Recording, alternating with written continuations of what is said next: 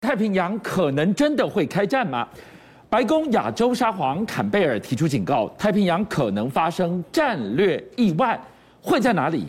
一条三公里长的跑道会让美中擦枪走火吗？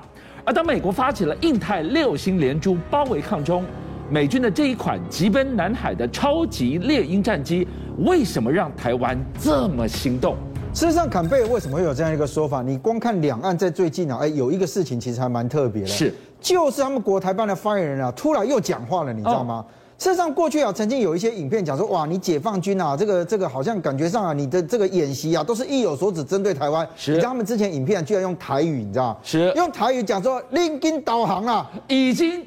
演变到这一段画面，你看到的这个就是他模拟的想定，就是哎，已经抢滩上岸了，已经空降夺岛了，开始在心脏喊话。那你用闽南语或者是客语讲实话，你大概不会讲给非其他国家听嘛？但是看起来是意有所指，针对台湾。那那时候大家还觉得说，哎呀，你们怎么会用这种语言？感觉上是在意有所指。没有想到国台办现在跳出来说，我没有意有所指啊，我所有的演习都是针对所谓的台独跟外部分裂势力啊。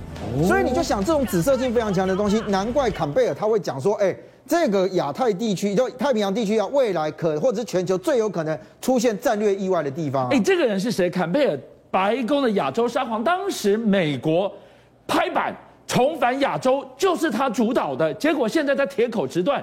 太平洋要出大事了。现在基本上美国整个的印太政策大概都跟坎贝尔扯不是，呃，就是脱离不了关系啊。因为他整个对亚太地区啊，还有包含对两岸，其实他都有他非常深入的观察。对，那也是现在这个拜登非常倚重的这个所谓亚太地区重要的这样的一个角色。那现在问题来了，什么叫战略？叫做战略意外？其实我跟你讲，所有东西都不能经得起意外啊。是，所以你看得出来，就是美国第一个，它政策不是只看在两岸的这一块，对他来讲，这是一个地区。对。可是如果放眼到太平洋，是，哎，这个地方其实又也引起讨论了。这是哪里？这个地方叫做。吉里巴斯啊，是很多人觉得吉里巴斯，哎、欸，我们好像有点熟悉，又非常陌生。你画面上面所看到，事实上它这个非常狭长，而且再来就是什么样？你先回来看它的这个地理位置哦，它在美国跟澳洲的这个中间，是那距离夏威夷呢，其实也有一段路，大概是三千公里左右。是，但重点是这个中间位置，在过去的时候，对美国来讲非常非常的重要。是，因为在二战之前啊，其实因为美国当时跟吉里巴斯啊，他们其实美国其实有一段时间啊，其实在这个地方，哎、欸，有协助管理啦，做了建设吗？哎、欸，对，我用协助管理，你马上想到，哎、欸，那你要管理就要有一些建设，所以他们岛上啊，其实有很多这个，比如说机场啦、跑道啦，甚至有一些重要的这个是交通建设，其实美国当时都建好了。对，那为什么提到这件事情呢？其实这个跟坎顿岛是有关的，嗯，因为呢，其实这个澳洲他们这些媒体，还有吉里巴斯他们这些媒体，他们他们有提到，就是说中国大陆接下来要在坎顿岛这个地方啊，对，要开始什么讲大兴土木，因为它现在有的机场啊，的跑道大概是一千八百九十九公尺。一八九九的概念是什么？你知道？大飞机不够长啊！哎，但问题是现在不够。我说我要加强啊！哦，我要帮你构筑其他的这个所谓加强硬体的设备啦。这个就很敏感了。所以跑道一加长完了之后，那就代表什么？哎，我一般的战斗机、一般的这个小型民航机可以，我连大型的运输机我都可以在这上面起降。是。第二个是什么？你知道？他说：哎，你美国通往纽澳航线这个最重要的地方，我如果中国大陆在这里插旗，我在这里建设了这个所谓的机场或其他东西，那你想想看，它不会有其他的设备进去吗？哎，这个地理位置太敏感。那我们再看这张图哦。坎顿岛在这个地方，美国在这里，夏威夷在这边，那边是美国，这个地方是澳洲。哎，它这边一截，不就把美国、澳洲给截断了吗？是，所以我我刚刚讲，哎，你美国可以在这里观测，那我如果在这里放个雷达站，是也也应该是 OK 合理的嘛，对不对？我有跨套套啊呢？啊，我如果有雷达站，我得保护我的雷达站。我是不是有其他的防御的设施？是，那听起来也应该很合理嘛。是，但问题是这一搞下来之后，中间这一阶段完了之后，你觉得对美国来讲，美国才不断的要加强跟澳洲之间的关系啊？对，那你今天在这中间放了一个在这里，那等于是我们两个的道路中间被人家截断了。对，对于美国来讲。为什么坎贝尔他今天要出来讲说，哎，以太平洋地区未来或者是可能是全球最有可能发生战略意外的地方啊？所以第一个我们想的会不会在二三岛链的吉里巴斯？其一，第二个地方在哪里？观众朋友，我们来看到南海，我们好几天没有追逐这个地方，我们今天聚焦南海，为什么？美军到底看到了什么讯号？居然急急如律令，把中东的闪电航母让它急奔南海。往南海去做什么呢？北京有一个南海战略态势感知啊，就是它整个那个南海局势里面，它经常会发布一些的这个状态。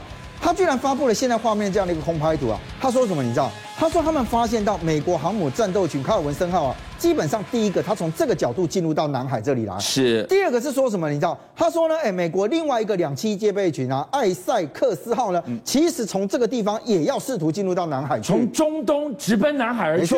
所以呢，他们这个南海战略态势感知，他就认为说，很有可能这两个啊，会预计在南海这个地方举行会师。他这么布的重兵在这里。大航母群，还有闪电航母、小航母群，一大一小，哎，那你觉得他有可能就两边交错而过，跟你嗨拜拜，不太可能。怎么可能？所以他们预判说，他在这里除了会师之外，很有可能会有一些海上的这个所谓联合军演啊，或者是一些这个状况。可是你知道吗？他们其实更担心的是说，可能不只是只有这样的一个情形，因为美国其实在之前已经有两艘的这个航母的这个战斗群啊，是已经在这个附近在这里集结了，你知道？所以相同来讲，等于是在这个地区里面，最少把台面上。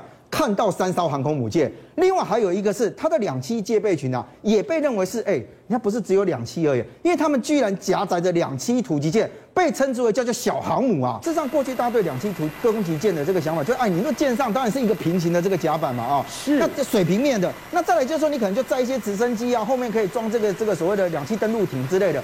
可是问题是呢，美国其实很早就把它的这个所谓的两栖突击舰，慢慢的哎，用这所谓的空军的思维一起加强进去了，让它变航母了吗？所以第一个，如果就它整体的装备来讲，它可以带十二架的鱼鹰啊，这什么概念啊？十二架的鱼鱼鹰战那个鱼鹰运输机啊，是，就画面。上面所看到的，基本上一整支海军陆战队的远征队都可以放在这里面，这么能装，一艘突击舰、两栖突击舰就可以把整个那个那个远征队带过去了。这个厉害。我们现在讲远征队，不是只有人呐、啊，是那包含它的物资的装器械装备都一起运过去。第二个是什么？你知道，其实美国的海军陆战队被称之为全世界第三强的空军啊，是，因为他们除了这个所谓空军有飞机，海军有飞机在。陆战队也有飞机，也有。那大家对于这个所谓海那个美国海军陆战队最有概念，其实 A V 八 B 猎鹰的这个所谓的这个这个这个战机，这是什么样的一架战机啊？我跟你讲哦，其实它逐渐的现在想要换成 F 三十五 B 啊。但换成 F 三十五 B 的时候呢，事实上因为它的整个的进程还没那么快，所以它的这个所谓的猎鹰战机，它其实基本上还要再继续用。是。可是你知道吗？它其实最大的功能就是垂直起降。那在垂直起降的状态之下，就让它的海军陆战队其实拥有空中攻击的能力哦。是。所以以它的胡风级的两栖突击舰来讲，它的标准配备是六架的 A V 八 B 搭其他的直升机。对。可是我如果要做成制海模式，意思就是怎么样？我这些直升机我都不要了，我清空，我挪出更多的甲板。对，我全部通通来装这个所谓 A V 八 B 的时候，我大概可以装到二十架左右。这个不就是扎扎实实的闪电航母模式？换句话说，胡风级两栖突击舰。它就是闪电航母的开山祖师啊！没错，而且你其实哦，把它这个，你你看全世界现在各国的趋势，像日本啊，还有像台湾，过去有一阵子大家也在讲说要做这个直升机航母。对，其实最重要的就是希望说，哎，在战时的时候，它可以作为一个小航母的概念。对。可是你刚刚提到 A V 八 B 啊，老实讲，这个飞机不是很旧了，对吧？你看你第一个表情就是这样。我记得你用 F 三十五 B，你怎么不用 F 三十五 B？而且我记得非常多年前阿诺的电影都曾经出现过，对啊，还在飞啊。对，他现在不不止还哎，你看马上就来，这真实谎言这个里面阿诺。还开着那个战机，可是你知道吗？因为美方当时就知道，就是说我那我要真的要拿到 F 三十五 B，真的要非常长的一段时间，是，所以他不断的把这个 A B 八 B 啊，一直不断的干嘛？你知道，做他的整个的这个所谓的进化的工程。嗯，所以你看他其实他自己装的这个 ANP AN/APG 六五的这个雷达，侦测距离可以达到一百一十公里之外，它其实可以搭载的是什么？你知道，包含这个空对空、空对舰、空对地的飞弹，其实全部都搭载这上面。哇，三合一都能装，没有错。所以你可以看到它整个的这个拦截任务作战半径大将近大概七百公里左右啊，很能打哎、欸。所以对于它整个的那个所谓海面或者它对地攻击的时候，事实上它就成为一个非常大的一个空攻攻击的主力。其实你讲到这样的一个距离，我就在想，制空。制海，如果以台海的局势来讲，很够用了，连源头打击都派得上用场啊！而且最重要的是，你知道吗？其实哦，美方曾经把这个 AV 八 B 哦，跟其他的这个战斗机哦，其实大家一起在空中做模拟跟演练。是。那你刚刚特别提到说，哎呀，这个是已经很早了，老老老实讲，他已经服役几十年了，那怎么可能打得赢？可是你知道，他有一个超强的优势，因为他自己本身这个所谓的进购推重比，还有他设计的关系，他居然在中低空域的时候没有输给其他的战斗机哦。也就是我在高空的部分，我可能缠斗没办法跟你这个高空高速在那飞来飞去。对。但问题是我在中低空里面，因为我的制空跟我的整个的构型的关系，反而让它可以跟其他先进战机在对比的时候，它是赢的。哎，所以早些年的时候，居然有传出来讲说，哎、欸，台湾也想要跟他们陆战队买他们准备派下的这个 A V 八 B 啊，真的假的？台湾本来要买这一款啊？为什么会用这种方式来看呢？你就回到就是我们一般作战概念来讲，如果是空军，大家第一个啊炸机场嘛，机场跑道挂了之后就不行了，对不对？对。那所以你可以看到，我们现在很多在模拟对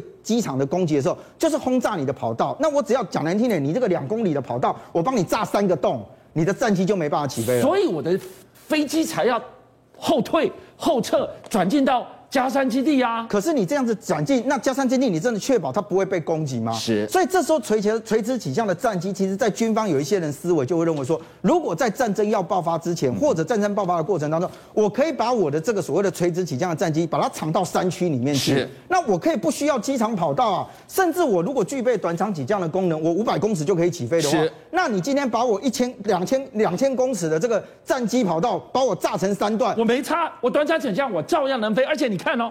它的拦截作战半径七百公里，哎，对，台海如果万一起了战端。